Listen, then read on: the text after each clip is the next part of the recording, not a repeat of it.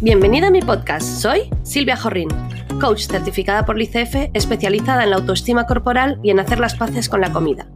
Este es tu podcast si todavía no te has dado cuenta que tú vales más que tu peso, que tu tamaño o que la talla de tu ropa. En definitiva, tú vales mucho más de lo que crees. Así que empezamos. Bienvenidos a un nuevo episodio de mi podcast Ni una dieta más. Antes de empezar la entrevista con Steph de Green Eye Steph, me gustaría recordarte que si llevas toda la vida a dieta, odiando tu cuerpo con la sensación de que estás en pausa para poder vivir tu vida, yo te puedo ayudar a través de mi programa de coaching individual Libérate. Un programa que te ayudará a recuperar tu confianza corporal, abandonar la mentalidad de dieta y hacer las paces con la comida. Si sientes que es el momento de dar el paso, ponte en contacto conmigo y charlamos.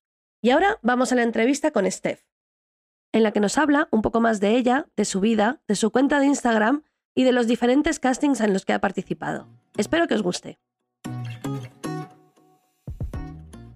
Bienvenidos a otro episodio de Ni una dieta más. Hoy nos acompaña Green Eye Steph, que es Steph, que tiene una cuenta en Instagram donde pues ella nos enseña modelos de tallas curvy, de tallas grandes y estábamos charlando ya yo para ver cómo se definía y es complicado, ¿verdad, Steph? ¿Cómo estás? Hola, muy buenas. Pues estoy bien y es justo lo que te contaba. No sé exactamente cómo definirme porque no creo que encaje en nada de lo que tenemos, pero porque etiquetamos las cosas muy malamente. Efectivamente, etiquetamos las cosas muy malamente. Yo le preguntaba si ella se sentía más modelo, influencer, blogger. Básicamente, Steph tiene una, una cuenta donde sale ella como modelo, porque realmente es eso, enseñando ropa que le gusta, ropa de, distintas marcas, y, es una cuenta increíblemente inspiradora, sobre todo cuando estás buscando referentes nuevos, eh, gente con la que te puedas sentir más, más representada, con, con cuerpos distintos, no el, el normo cuerpo de modelo. Y tenéis que ir a ver la cuenta de Steph porque de verdad es súper bonita y, y, estoy segura que os va a cantar. Cuéntame un poco, Steph, ¿por qué no te, te ves representada en ninguna etiqueta? Pues no me veo representada básicamente porque eh, hoy en día todo está mal visto. Si dices que eres influencer, como, bueno, en este caso sería microinfluencer porque no llego ni a los 10 eh, Está mal visto porque yo tampoco es que quiera estar vendiendo continuamente o tenga un perfil muy de publicar cosas de influencer. Pero claro, si digo que soy un modelo, tampoco me siento mucho en, en ese sentido porque modelo de tallas grandes aquí en España está co-desarrollado a lo mejor dice modelo de tallas grandes y es algo de una marca muy, muy concreta, muy grande. Y claro, tampoco me siento representada en ese sentido. No sé, o sea, hay un montón de etiquetas que no sabría decirte por qué no me siento ahí.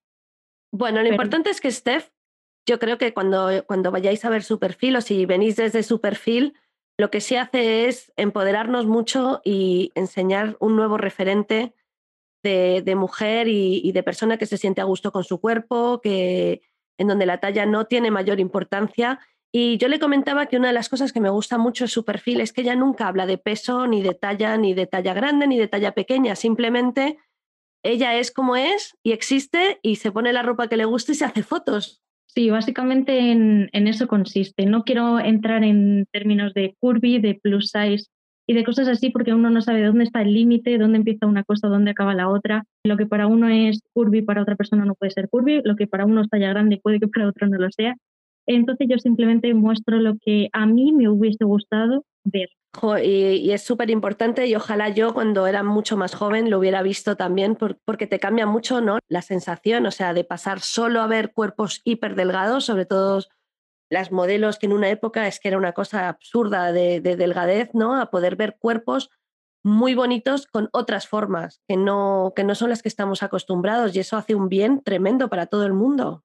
Yo siempre hay una cosa que digo, porque mm, hay como dos grupos, unos que dicen que, claro, las modelos o cuando tú te defines como algo profesionalmente tienes que estar eh, cobrando por ello. Y yo siempre digo que no, que todas somos modelos, que todas podemos ser hay un montón de cosas diferentes más allá del modelo convencional de pasarela o de fotografía. Hay un montón de cosas. La, fotografía de stock, por ejemplo, para publicidad, a mí me parece que el poder mostrar gente, ya no vamos a decir normal porque normales y reales somos todos, pero el poder mostrar otro tipo de persona, otro tipo de cuerpo también, creo que nos podría hacer bastante bien. Sí, eso es verdad, ¿eh? poder abrir un poco el abanico de, de referentes que tenemos. Oye, pero Steph, cuéntanos, porque siempre has estado así tan segura de tu cuerpo o, cuál ha sido el camino para llegar aquí? bueno, pues... Pregunta amplia. sí. Antes hablábamos, bueno, pues de la infancia y de la adolescencia y demás, y yo siempre, o sea, desde pequeña he tenido un problema con mi cuerpo y nunca ha tenido por qué ser el, peso. Yo de pequeña les sacaba una cabeza y media a mis compañeros. Entonces, de ahí sí que me surgen un montón de cosas de, que yo era la rara era la que me ponía en la fila, era la que me ponía las fotos detrás porque le hacía sombra a todo el mundo. Y claro, yo en ese momento no lo entendí hasta que luego se meten contigo. Bueno, jirafa era un, insulto que a mí, yo no sé por qué me dio tanto, pero me molestaba un montón, fíjate qué tontería. Y luego ya yo midiendo lo mismo que desde sexto de primaria. Luego, para mí, fíjate qué tontería, porque me quedé nada en el metro 68, que es lo que mido ahora, que tampoco es una altura grande. Entonces luego llegó la, mm, la, adolescencia y yo siempre digo que como no pude crecer a lo alto, pues empecé a crecer a lo alto. una niña, chica, mujer grande, eh, lo mires por donde lo mire. Y poco más. Sí que es verdad que la adolescencia, cuando, estaba estudiando teatro, y yo ahí me empecé a dar cuenta de que había algo raro. Que yo dije, ¿y por qué me cogen siempre en este tipo de papel? O, ¿Y por qué no veo una actriz que me represente, que me sienta yo identificada. Y ahí fue cuando más me di cuenta de que hacía falta referencia. Fíjate. Pero mm, tampoco es que haya tenido una época muy mala. Yo es que a lo mejor soy muy conformista y yo siempre lo digo así. o muy madura, porque la sensación esa en la adolescencia, decir, porque no hay otros referentes, ¿no? Como que, es una reflexión muy madura para esa edad realmente. No sé, yo lo veía como algo raro, como decir, mm, ¿qué pasa aquí? el momento de que tú ves las películas y dices, mm, pero esto yo no lo veo en la vida real, o sea, yo, veo más gente, más, más formas diferentes. Eh, ¿Qué está pasando aquí? Es que ni siquiera la, gente que sale por detrás de figurante, nada.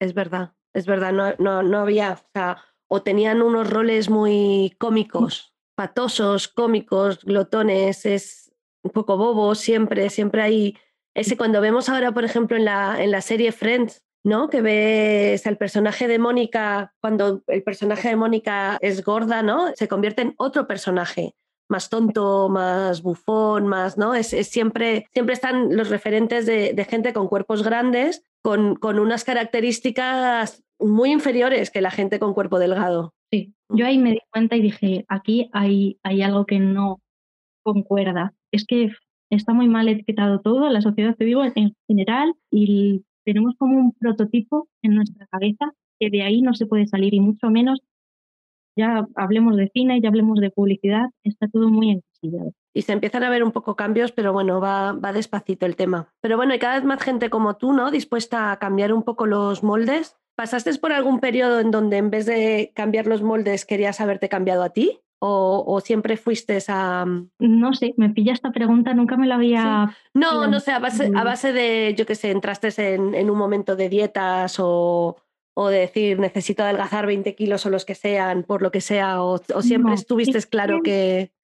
Ay, es que eso sí que es verdad, yo nunca por mi, o por mi físico me he planteado hacer ninguna dieta, más allá de sí que es verdad que te lo propones a lo mejor de, venga, el, este año vamos a intentarlo o cosas así, pero nunca he sido a favor de entrar, por ejemplo, en una talla que siempre he tenido, nunca he tenido una talla 40, vamos a decirlo así. Yo creo que eh, de la talla de niños que llevaría en, tercero de primaria y hasta una 42.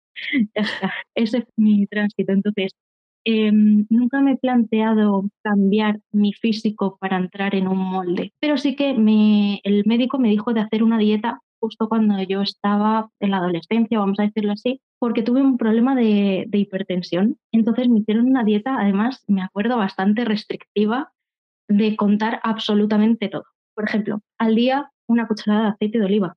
Al día, no sé cuántos gramos eran, pero vamos, un trocito de pan. Y luego para desayunar había cosas muy raras, como por ejemplo que te decían galletas María, que es como, no habrá otras cosas mejores para desayunar que galletas María, en serio. Y leche desnatada. Era como cosas que ahora las miro y digo, eh, no hay por dónde cogerlas. Claro, sobre todo eso que dices que en una, en una etapa tuya de crecimiento. Es que es muy fuerte.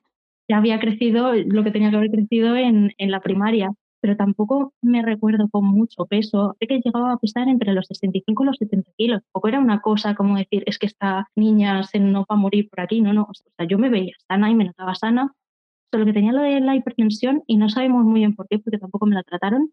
Me hicieron un montón de pruebas y al final se me fue quitando sola con el tiempo.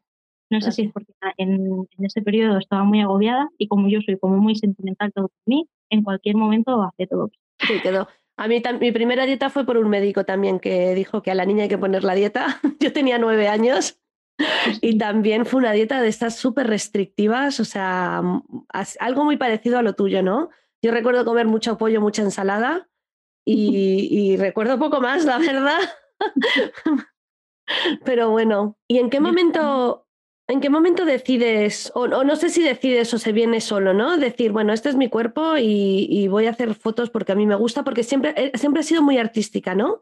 Siempre has estado en teatro.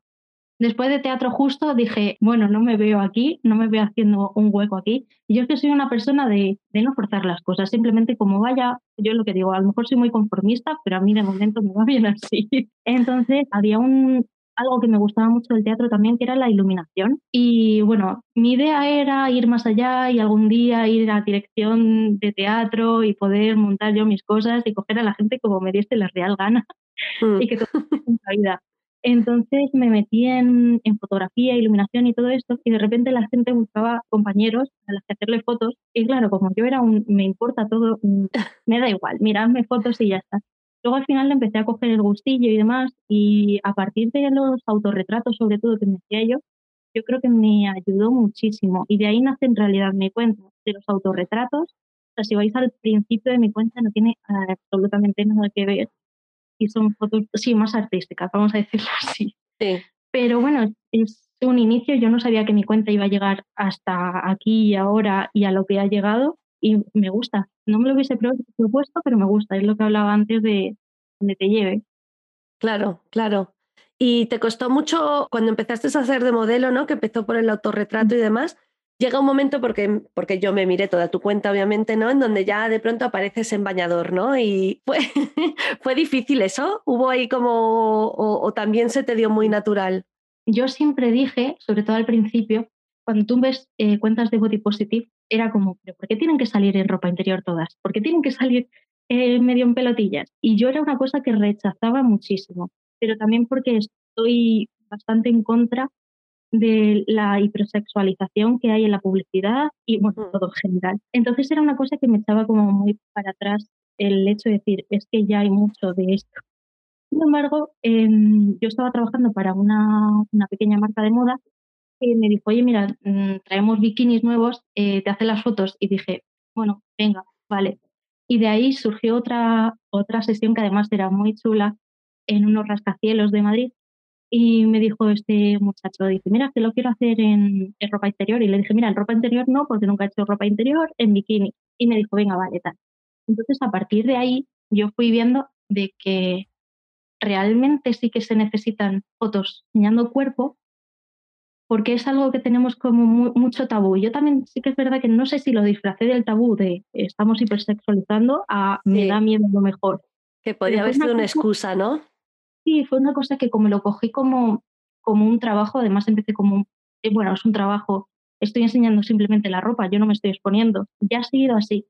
Y sí que es verdad que ahora, por ejemplo, colaboro con tienda de lencería y me encantan las fotos siempre que las hago, pero porque no sé, es, va un plus más allá. No lo miro tanto como antes, como la sexualización, sino como algo mío para mí y ya está. Es que yo creo que tienes razón, porque hay, hay muchos momentos en donde se trata de una hipersexualización, difícil la palabra, ¿no? Pero, pero justamente yo creo que, que lo que tú haces, o por lo menos las fotos que yo he visto tuyas y demás, Em, no busca la hipersexualización, busca la belleza dentro de lo que es ¿no? un, cuerpo más visible, o sea, poder ver el cuerpo sin directamente ¿no? que sea, se trate de sexo o lo que sea, sino que hay mucha belleza cuando estamos acostumbrados a encontrar la belleza en cuerpos delgados. ¿no? Yo siempre lo digo que cuando empiezas a buscar referentes diferentes, cuando estás acostumbrado a solo ver la publicidad de revistas, de, de la calle y demás, cuando empiezas a ver cuerpos diferentes, cuerpos de tallas grandes, al principio a veces sientes como un poco de rechazo. Ahí hay un, porque no estás acostumbrado, ¿sabes? Es como que tienes que acostumbrar a poder verlo. Y a mí, por ejemplo, tus fotos me ayudaron mucho, ¿no? Y tanto a, a atreverme a vestirme de forma distinta, a probar cosas nuevas, porque son fotos muy bonitas, con mucha delicadeza y en un cuerpo que es distinto a los cuerpos que se ven en todas partes. Entonces, te abre un poco un abanico de, de las cosas que te puedes permitir. Ya, te entiendo. Es que, eh, es que parece que mm, al ser talla grande tenemos que tener como un trasfondo o tenemos que dar como más información o, por ejemplo, eh, lo que dicen siempre de, bueno, es que estás fomentando la, la gordofobia. Ah, bueno, a mí nunca me ha pasado cosas de estas. O sea, yo doy las gracias, yo no sé qué ha pasado con mi cuenta, que doy las gracias, que nunca me han entrado mensajes de este tipo, ni de ninguno de los que veo que son muy raros. Pero parece que tienes que dar como un sentido, como decir, bueno, es que la gente cuando es grande parece que estás enseñando más. A mis compañeras les están eliminando un montón de publicaciones donde salen o en ropa interior o en bikini o en cualquier cosa, porque la comunidad, bueno, Instagram dice que, que esa foto no es apropiada. Cuando ves 80.000 de chicas delgadas que están enseñando exactamente lo mismo, pero no sé por qué existe eso que te tienes que decir, oye, mira, es que soy de talla grande, o esto es body positive, o esto no es body positive. sí, es un poco como que mm, como que hay que posicionarse, ¿no? En, es como que en nuestra, en nuestra sociedad está súper bien eh, visto tener un cuerpo grande, pero están intentando cambiarlo. ¿no? Lo que la sociedad no acepta tanto es tener un cuerpo grande y decir, bueno, es que ese es el cuerpo que tengo y, voy a ser feliz en él porque, porque es el mío, ¿no? Y ahí es donde se empieza a penalizar mogollón, ¿no? La, la, actitud que puedas tener frente a tu cuerpo. Si no te gusta tu cuerpo, estás entrando dentro del molde de la sociedad, todo va bien. Como te guste tu cuerpo, malo. Sí. Hay un tabú contra, contra el aceptarse y el quererse que es, que es, es muy curioso, vamos. Mucho eh, me, ha, recordado al hecho de que dicen, no, es que ahora todas las gordas se creen divas. Sí. Que esto me hace mucha gracia.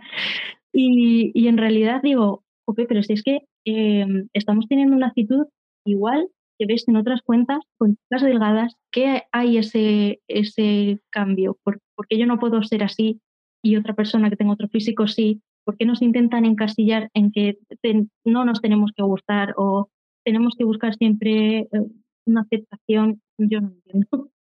Sí, sí, estaríamos mejor escondidas porque es lo que tú decías antes, cualquier, cualquier provocación además que tengas de poder enseñar tu cuerpo, ya estás fomentando la obesidad, ¿no? Como si eso fuera, como si eso fuera algo que se hace, ¿no? O sea, tú sales en bañador y estás fomentando la obesidad, la obesidad es como, pues, hombre, pues no lo, no lo veo tampoco tan directo. No, es que te quería preguntar, ¿cómo llevas tú los días en donde, porque, a ver, supongo que no, que no eres inmune a que, pues, la sociedad prefiere que tengamos cuerpos pequeños y que ocupemos poco espacio, ¿no? Es un poco a lo que nos lleva todo, ¿no? Y por mucho que uno esté trabajando en quererse, aceptarse y en decir, bueno, este es el que tengo y demás, pues hay días malos, hay días en que uno dice, uff, no me, no me veo, hoy no me veo. Yo, en general, cuando me pasa eso, mi, mi patrón es el de querer ponerme a dieta, ¿no? Porque eso lo va a solucionar todo, porque así es como he solucionado la mayor parte de mi vida. ¿Tú qué, qué, qué, cosas haces los días, días malos que tienes? Yo es que directamente los días malos que tengo es como, bueno, hay días que directamente me duele la cabeza, ya está, los acepto. es que soy muy de, a lo mejor de aceptar las cosas y ya está. Habrá días peores, habrá días mejores. Sí que es verdad que a lo mejor me intento arreglar un poquito más, es justo todo lo contrario. Es decir, eh, me siento o es que hay veces, es que depende cómo También hay veces que digo, pues mira, sandal y tomando viento yo creo que no nos tenemos que fijar tanto en, lo que vemos en el espejo, porque la mayoría de veces cuando nos vemos mal es porque nos vemos en el espejo, sino por el cómo te sientas y ya está. Sí que es verdad que ahora con todo este tema de, coronavirus y, de esto, eh, como que te da un poquito más igual todo. Yo creo que esto nos ha servido bastante. O, por ejemplo, a mí, en mi caso, a mí ya me da igual eh, ir peinada o, ir despeinada con una coleta o ir... Antes sí que hubo una época que sí, recuerdo que, que me importaba más, hoy estoy mal, me veo mal, no quiero que me vean los demás. Pero tanto como mi cuerpo no, porque el cuerpo es como es, siempre va a ser así, siempre va a ser así, siempre va a ser un cuerpo, ya está. Sí. Que no te tienes que empeñar en decir, que mira qué celulitis, que mira qué barriga cuando está saliendo, ¿por qué? O sea, Sí, tenemos como un patrón de, que nos enseñan un poco a fijarnos en lo que menos nos gusta en vez de, ¿no? de intentar fijarnos en, todo lo demás, en todo lo demás que nos puede aportar valor. Y, además tenemos tendencia a quedarnos centrados en el físico, ¿no? Como, ala, eso, qué tripa, qué muslos, ¿no? En vez de poder salir de ahí y decir, pero, pero, o sea, tienes una vida maravillosa, o sea, tienes amigos, tienes gente, tienes un trabajo, tienes estudios, o lo que tengas, ¿no? Que cada uno tendrá lo suyo y no tendrá, ¿no? Pero nos enseñan a ir ahí al detallito, a la celulitis. Siempre va a haber algo que no, siempre va a haber algo que no es, que no es suficiente. Exactamente. Yo creo que hay que fijarse un poquito más en lo general y en esos días que es que hay algo específico que digas que me está molestando, no sé por qué. Dejar de escucharlo o, ir directamente al por qué. El por qué esto me está enfadando hoy o por qué esto hoy eh, me está dando en el, en el corazoncito, por así decirlo. No sé, yo por ejemplo ahora recuerdo un día que este año hicimos una sesión de fotos en bañadores y fue la primera vez donde yo me vi al lado de una modelo, de otra modelo de enorme talla. Claro, yo cuando vi el vídeo dije, eh, hola, pero ¿y esta, manita? Además, la modelo me estaba pasando su manita y yo veía mi pierna y decía, no se acaba, ¿qué ha pasado aquí? en ese momento sí que es verdad que dije, como que tenemos una imagen distorsionada o cuando nos ponemos es que las, comparaciones son odiosas. Yo creo que todo nuestro mal viene de compararnos. Luego me, recapacité y dije, qué tontería o por qué me ha llamado tanto la atención esto cuando es algo normal y cuando yo sé que soy grande, pero no, sé cómo explicarlo. No, no, no, sí te entiendo, ¿eh? y, es, y es verdad que, uno de los grandes problemas es las comparaciones, pero, mm, o sea, me, me, me gusta mucho un poco tu mentalidad, ¿no? De esto es lo que somos, ¿por qué me voy a comer la cabeza? porque voy a tener que cambiar, ¿no? Porque me da la sensación de que has conseguido pasar a un nivel superior donde nos enseñan mucho justo a compararnos, ¿no? Y a, ver lo malo y a, y a, intentar ser algo que no somos, ¿no? Constantemente nos enseñan a ser algo que no somos. Y tenías todas estas revistas, ¿te acuerdas que salían los especiales de AG? Y entonces te ponían de, las famosas, te ponían lo peor, justo la peor foto de todas las famosas y la peor foto de su celulitis y la, ¿sabes? Y siempre iban a buscar lo peor de lo peor. Y claro, al final llegas a tu casa y lo que haces es mirarte a ver dónde está tu peor también. ¿Cuál es mi peor hoy? y es muy triste. Es que da mucha pena. Yo hubo una, una, época que dije, bueno, quiero eh, coger, porque además a mí me interesaba mucho el, el, hecho de hacer fotografía, de hacerme fotografías que yo vea en las revistas o, algo más allá de un simple selfie o de una foto bonita porque estás de vacaciones, algo más allá, algo que no se veía. Entonces yo hubo una época que dije, bueno, y si cojo las fotos de esta tienda de ropa que coge modelos eh, muy normales, y me hago algo yo así, pero es que luego dije, eh, tampoco quiero compararme ni quiero que esto sea una guerra entre eh, delgados contra gordos y cosas así. Quiero hacer algo totalmente distinto donde, donde nada importe y donde sea una foto bonita y donde se muestre es que da igual aspecto físico que puedes eh, comunicar un montón de ideas, puedes hacer cosas muy chulas y no tienen nada que ver con la talla. ni con quién eres, ni cómo eres. Claro, me gusta mucho porque es como, em, es como otra forma de activismo, por así decir. O sea, está la gente que es un poco más guerrera, ¿no? Que, que, a lo mejor hace eso, las comparaciones para que se vea, ¿no? Donde lo absurdez a lo mejor de un lado o de otro y que, y que repite mucho el mensaje. Y el tuyo es otro tipo de activismo porque al final sí que ayudas a mucha gente, porque hay mucha gente que ve, que te coge como referente, que ve otra forma de vivir con su cuerpo, que ve a alguien feliz, seguro y haciéndose unas fotos preciosas con un cuerpo que no es normo talla, como tú dices, pero, pero el mensaje no es tan, no hace falta que el mensaje esté ahí todo el tiempo, ¿no? De decir, soy modelo curvy y estoy aquí y soy, y soy y me lo merezco, que no hace falta que con solo verte se ve que, que lo estás viviendo y muchas veces eso es suficiente realmente. Yo siempre digo que lo menos importante de mí es eh, o la talla o los números, ya el hecho de eh, o qué edad tenga, o había una época que me preguntaban mucho las chicas, oye, pero de verdad, ¿cuánto pesas? O oye, de verdad, pero mm. Mm, eh, ¿qué talla llevas? Y era muy gracioso porque a lo mejor me cruzaba con una chica y me decía, ah, pues yo pensaba que tenías una 40 y era, era como, pero ¿en serio os importa tanto o los números? O obviamente cuando estás enseñando una ropa, así que a lo mejor dices, oye, mira, pues yo llevo la talla tal para que te hagas una idea o mis centímetros son, pero a ese sentido, o sea, yo hubo una época de verdad que no podía entender cómo me preguntaban tanto, o qué edad tienes, o cuánto pesas, cuánto mides. Eh, yo creo que es que mucha gente cuando, cuando sueltas la ilusión ¿no? de tener una talla pequeña, de tener un cuerpo pequeño, dices, bueno, no lo tengo, es probable que no lo tenga nunca. Cuando vas buscando referentes, vas como, vas como subiendo escalones, ¿no? Entonces, a lo mejor llegan a ti, es como, bueno, si soy exactamente como ella, vale también, ¿sabes?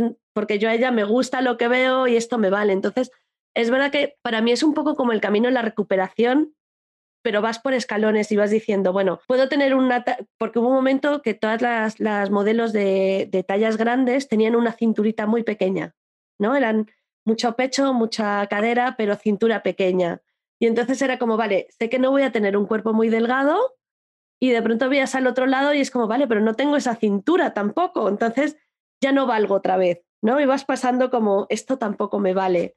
Entonces yo creo que va, va un poco por ahí el, bueno, si tengo las mismas tallas que esté, que esté va todo bien. y eso luego lo tienes que volver a soltar porque no eres otra persona más. A mí me han llegado a decir muchas veces, bueno, muchas veces, muchas chicas, porque la mayoría que me siguen también son compañeras, son en modelos curvy. Entonces me decían que, que yo había conseguido más colaboraciones o más trabajos porque tenía un cuerpo más normal, más ah. normativo. o porque tenía una talla más pequeña. Entonces yo les dije, mira, por ejemplo, estuve en este casting y me echaron atrás porque tengo poco, tengo poco pecho. Me decían que tenía poco pecho. O me echaron en este casting porque decían que, que era más delgada de lo que pensaban o todo lo contrario. Y era como, eh, no sabéis en qué jaleo os estáis metiendo porque a veces es mucho para una persona, a veces es poco, sobre todo en, cuanto a los castings. Hubo un casting que a mí me marcó muchísimo porque dicen, no, es que claro, como tienes la cintura pequeña, ¿qué tal? Bueno, hubo un casting que me dijo la chica, mira, no te vamos a coger porque yo los modelos que tengo no les puedo eh, rodear con los brazos la cintura cuando las mido. Y yo me quedé como diciendo, tontería, qué más da, que yo también me he visto. Esa persona se viste, yo también me he visto y habrá cuerpos como modelos que tú tengas y como yo. Sí, sí.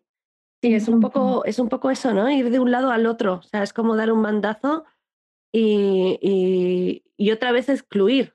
Una vez más, como representar solo un tipo de cuerpo en vez de volver un poco la idea de, de, poder encontrar todos los tipos de cuerpos en todas partes. Sí, hubo en otro casting que me hizo muchísima gracia, porque decían que buscaban eh, modelos pues, de talla grande a partir de una 44. Pero, bueno, te decían una serie de requisitos y uno de ellos era llegar al metro 70. Entonces yo mido un metro 68, pero me apunte. Me hizo mucha gracia su mensaje porque fue como algo así, en plan, bueno, nos encanta, está guapísima, no sé qué, no sé cuánto, pero es que no mides lo que eh, deberías de medir para este casting. Y yo fue como, ¿en serio? Sea, no os preocupan ya los centímetros del ancho, da igual eh, la cadera que tenga, el pecho que tenga, pero por dos centímetros de altura, en serio, me vais a echar para atrás y encima tengo que llevar tacones. Es como, si ya lo voy a alcanzar, ¿qué más te da? pero bueno. ¿Y cómo, cómo te sueles sentir después de los castings? Porque al final te están em, juzgando mucho, ¿no? Es... es que depende de cómo me traten. Porque hay veces, sí que es verdad que conmigo, o sea, me da igual. Eh, yo con, que con lo que me enfado es cómo tratan a la gente unas veces.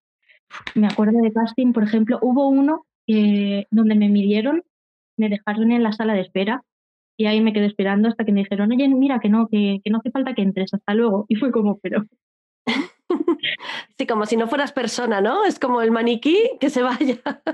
Era como, como bueno, venga, vale, pues eh, me voy. Sí que es verdad que yo hay veces que suelo contestar bastante pero últimamente no sé por qué me ha dado el hecho de callarme, paso de todo. Hubo en otro, por ejemplo, me miraron de arriba abajo, además era muy gracioso porque buscaban distintos modelos muy diferentes. Buscaban, por ejemplo, a, una chica que tuviese la separación entre los dientes. Mm.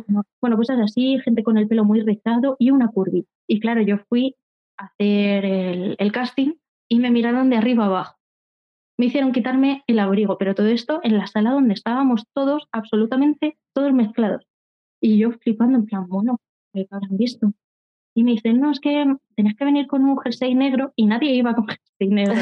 y dice, bueno, vale, que te vamos a prestar uno, que no, que al final no te lo prestamos, que, que oye, recógete el pelo, que no, oye, que suéltatelo. No. Y yo dije, mira, me estáis mareando de una manera. Bueno, al final eh, vi el anuncio que iban a hacer. Yo dije, vale, no me han cogido. Ok, está claro que este ha sido el peor casting de mi vida. Pero cuando fui a ver el anuncio, vi que no habían cogido absolutamente ninguna. Así, ¿eh? Y dije, mm, ¿qué ha pasado? ¿Qué ha pasado aquí? Porque había un montón y hay un montón y se habrán presentado un montón de chicas. Pero al final no, no, no pasaron, ¿no? No hacía falta representarlas. Yo dije, bueno, como la hayan tratado igual que a mí, ya entiendo por qué no la han cogido, porque estábamos todos en, en la B. claro. Oye, ¿qué proyectos tienes a futuro? Ahora, bueno, es que yo soy muy poco de, de, mirar las cosas a futuro, pero yo creo que ahora absolutamente nada. O sea, yo lo que te digo, eh, nació esta cuenta con algo totalmente diferente, que era subir solo mis fotos de las sesiones por tenerlas en algún lado. He llegado hasta aquí y, y yo siempre digo que sí a todo. Muy bien. Entonces, nunca sé lo que me puede deparar, pero de momento no tengo nada en mente como para hacer o ninguna meta. Mm. Sé que puedes mm, ser eh, simplista y puede decir la gente, joder, pero es que si no tienes metas, pero mm, o sea, soy así, lo que venga, vendrá. Bueno, eres así, te está yendo bien, con lo cual tampoco hace falta cambiar nada por ahora, ¿no? de, momento ya te digo, que ponerte unas... Es que hay metas que son inalcanzables y mm. siempre vamos a lo mejor. Y a lo mejor yo con una pequeña meta de, por ejemplo, hoy, mira, jo, qué guay, he podido hablar, estoy aquí, la gente va a saber un poquito más de mí, ya está, pero no voy buscando nada en concreto. Bueno, nada, yo te, yo te animo a que sigas con tu cuenta y que, y que sigas atreviéndote a poner toda la ropa que se te ocurra y subirla porque, porque ayuda mucho, ayuda mucho a la gente que no se atreve o a la gente que no, que no sabe dónde encontrar cuerpos distintos o dónde ver otros referentes. Aquí tenemos a Steph, que por cierto tiene un pelo, Steph, o sea, tenéis que ir a verlo, o sea, tiene un pelo con unos rizos, es una cosa espectacular. No hemos hablado de su pelo, pero tenía que sacarlo yo por algún sitio. Justo ahora es cuando peor está porque, mm, eh, bueno, estoy haciendo un, método que es para liberar de siliconas y de sulfatos y de todo esto. Entonces, se supone que ahora es cuando peor está mi pelo, porque le estoy eliminando todas las cosas estas que son como maquillaje. Sí. Pero las siliconas es, es eso, maquillaje para el pelo y me acabas de levantar el ánimo. tiene pelazo, tiene pelazo, yo os lo garantizo que la tengo aquí delante. si queréis saber el método este para quitar, también escribidle, estoy segura que os lo comparte. Que Steph, muchísimas gracias por estar con nosotros, ha sido un placer, me encanta, me encanta oírte y lo que dices y sobre todo me encanta tu cuenta, así que dile a todo el mundo cómo es tu cuenta y dónde te pueden encontrar. Pues mi cuenta es eh, la cuenta de Instagram, de momento solo estoy ahí porque quería empezar con YouTube, pero me dio eh, mucho bajonazo todo lo que había que hacer. y es Green Eye Steph eh, en español, Green ella, Steph. No sé por qué cogí ese nombre. Bueno, sí sé por qué lo cogí, porque dije, quiero centrarme en algo que no sea ni mi cuerpo, ni el peso, ni nada. Entonces, lo que más representativo yo veía eran los ojos, que siempre me dicen que si son verdes, si son azules, y bueno, con esto vamos a dejarlo claro y ya. Fabuloso. Pues podéis a buscarla allí y nada, nos despedimos hasta la próxima semana o dentro de dos semanas, ya no sé cuándo es. Os mandamos un beso. Muchísimas gracias, Steph, por estar con nosotros. A ti, de verdad. Un beso. Muchas gracias por escuchar el episodio de hoy. Espero que te haya gustado. Si quieres saber más de mí y cómo trabajar conmigo, me puedes encontrar en silviajorrin.com o en mi Instagram, silviajorrin. Un beso.